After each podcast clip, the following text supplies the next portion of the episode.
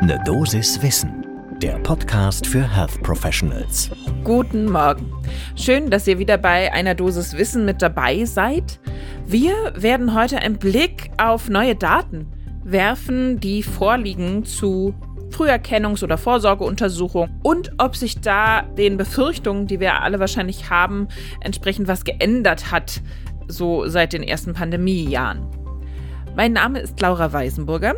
Ich bin Ärztin und wissenschaftliche Redakteurin bei der Apothekenumschau und zusammen mit Dennis Ballwieser besprechen wir hier jeden Werktag ab 6 in der Früh Themen, die Menschen im Gesundheitswesen spannend finden.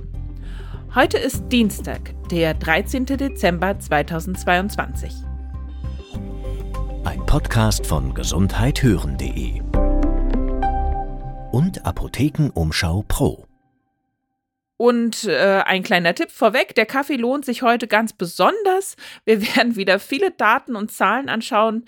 Deshalb würde ich sagen, hoch die Tasse und dann geht's los.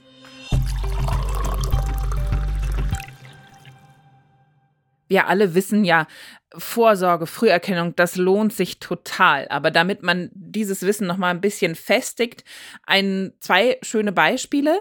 Zum einen habe ich ein paar Zahlen zur Darmkrebsvorsorge. Wenn man die sich jetzt genau anschaut, zwischen 2000 und 2016 ging die Zahl der Neuerkrankungen bei Männern um 22,4 Prozent und bei Frauen um 25,5 Prozent zurück. Also deutliches Viertel bei beiden Geschlechtern im Grunde. Und die Sterblichkeit, wenn man sich jetzt 2000 bis 2018 anschaut, dann sank die bei Männern um 35,8 Prozent und bei Frauen sogar um 40,5 Prozent. Das nenne ich mal eine echte Erfolgsgeschichte. Es sterben nur noch halb so viele Frauen an Darmkrebs wie noch vor 20 Jahren.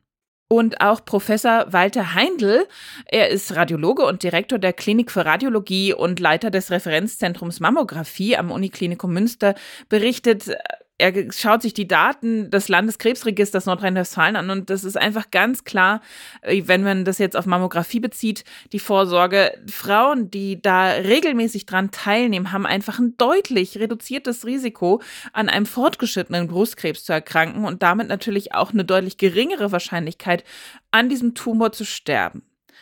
Soweit, so gut wissen wir das natürlich auch schon alles. Aber da war ja in den letzten zwei, drei Jahren so eine Kleinigkeit namens Pandemie, die das mit den Arzt- und Praxisbesuchen doch ein bisschen reduziert hat. Und wir wissen, da wurde weniger wahrgenommen. Und jetzt so nach einer gewissen Zeit im dritten Pandemiejahr, viele Maßnahmen sind schon wieder abgeebbt. Wir wissen, es ist so langsam haben wir uns da irgendwie auch mental rausmanövriert aus dieser Notlage.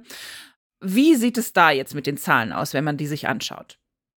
Das hat die AOK bzw. das Wissenschaftliche Institut der AOK getan. Und sie haben äh, nicht nur eigene Berechnungen äh, dieses VIDO des Wissenschaftlichen Instituts durchgeführt, sondern stützen sich da auch auf äh, die GKV, Frequenzstatistik der Kassenärztlichen Bundesvereinigung. Und ähm, das alles wurde verglichen mit den Teilnahmezahlen der gesetzlich Versicherten von vor der Pandemie. Und da kam leider raus, also bei vier von fünf Früherkennungs- bzw. Vorsorgeuntersuchungen in 2022 im Vergleich zu 2019 ist das einfach zurückgegangen, das Wahrnehmen dieses Angebots. Und es gibt dazu auch ein paar konkrete Beispiele. Wenn man sich jetzt zum Beispiel Hautkrebs anschaut, da gab es den stärksten Rückgang beim Hautkrebs-Screening. Schon 2021 konnte man das sehr gut beobachten. Da waren das im Vergleich zu 2019 minus 12 Prozent, also 12 Prozent weniger haben am Screening teilgenommen.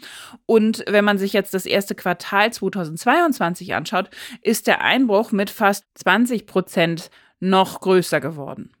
Beim Gebärmutterhalskrebs sieht es ähnlich unschön aus. Da lagen wir 2021 im Vergleich zu 2019 bei 7,4 Prozent weniger Wahrnehmung der Früherkennung.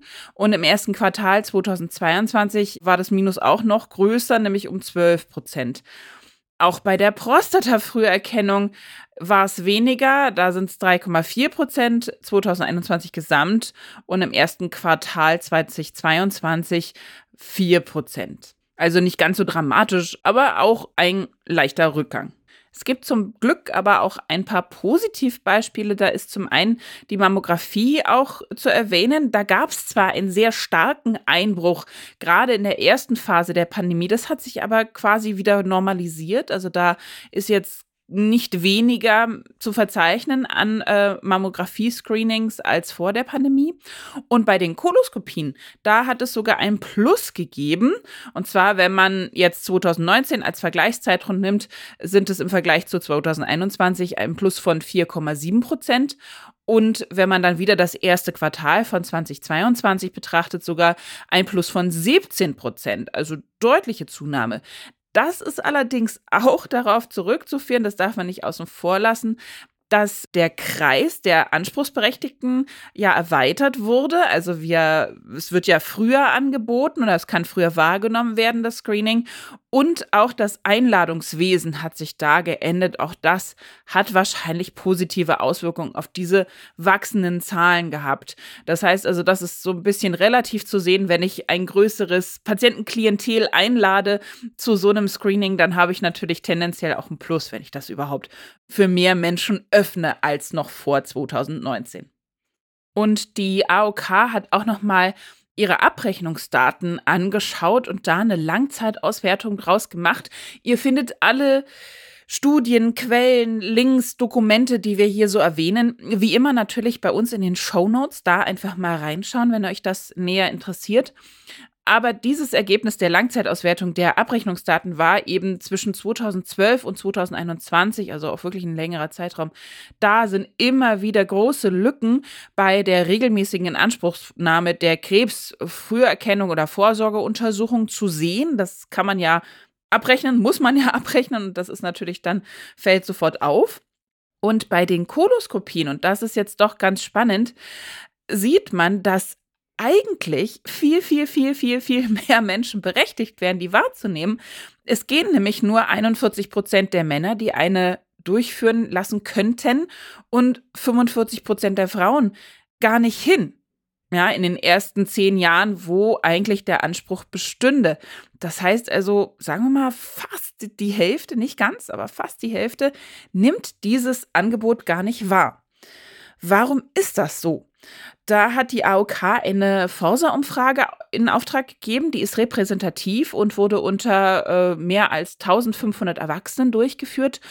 Und da sagt die allgemeine Bevölkerung schon, ja, wir haben Angst vor Krebs, ja, also 42 Prozent, nahezu die Hälfte, fürchtet sich davor, dass Krebs entdeckt werden könnte. Und alle, also wirklich fast jeder, jede 94 Prozent sagen, die Früh Krebsfrüherkennung ist toll, dass es die gibt, super sinnvoll. Aber jede vierte Person, 26 Prozent waren das, sagt dann eben auch, ja, ich habe aber keine Zeit oder keine Energie, diese Krebsfrüherkennung durchzuführen und dafür einen Termin zu vereinbaren. Auch Professor Heindl sagt, ja, wir sehen, wie wunderbar das helfen kann, dieses Screening in der Früherkennung. Aber es ist total wichtig, auch wir sehen dass man darf nicht nachlassen. Man muss immer wieder nachfragen, immer wieder erinnern und äh, die Frauen in dem Falle vor allen Dingen eben immer wieder motivieren, auch an diesem Screening, was sich so sehr lohnt, teilzunehmen.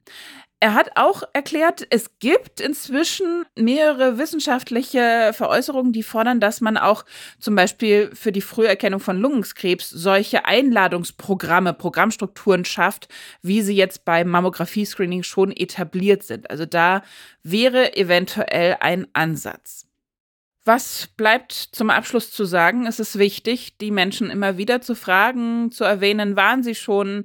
Äh, schauen Sie mal, ich habe geguckt, äh, Sie waren ja noch nie bei der Koloskopie oder hey, wir machen mal einen Hämokult-Test. Sowas ist ja schnell mal mitgegeben. Jeder kleine Schritt, denke ich, ist da sinnvoll und zählt. Das war eine Dosis Wissen für heute. Und wenn euch diese Folge gefallen hat oder ihr unseren Podcast grundsätzlich gerne hört, dann freuen wir uns sehr, wenn ihr den bewertet. Das lässt sich mit diesen kleinen Sternen machen, da einfach welche vergeben, am allerliebsten natürlich fünf. Ein Podcast von gesundheithören.de und Apothekenumschau Pro.